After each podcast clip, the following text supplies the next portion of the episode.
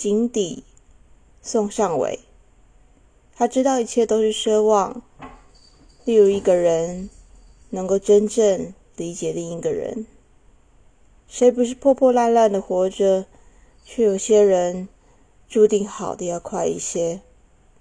他怕自己太慢了，复原的速度比受伤的速度要慢。